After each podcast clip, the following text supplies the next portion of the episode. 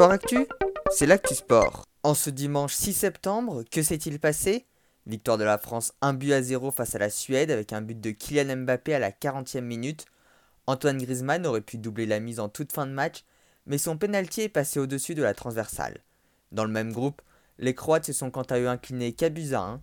Autre résultat, victoire de l'Angleterre 1 but à 0 en Islande et victoire 2-0 des Belges face au Danemark.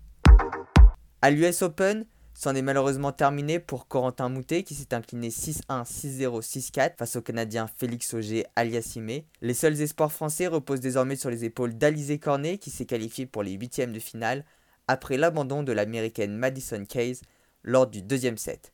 Les autres têtes de série n'ont pas tremblé, victoire de Serena Williams chez les dames ainsi que Dominique Thiem et Andrei Roublev chez les hommes. En boxe, le français Samir Ziani a conservé son titre de champion d'Europe des poids super plumes en battant l'anglais Alex Dimalgani en 12 rounds.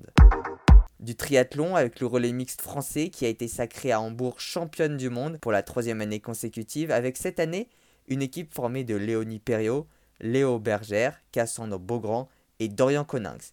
Ils sont arrivés 8 secondes devant les États-Unis et 34 devant les Britanniques. La Formule 1 avec le Grand Prix de Monza en Italie et la victoire de Pierre Gasly de la Scurida Alpha Tauri. Cela faisait 24 ans qu'un Français ne s'était pas imposé. La dernière fois, c'était à Monaco en 1996 avec Olivier Panis.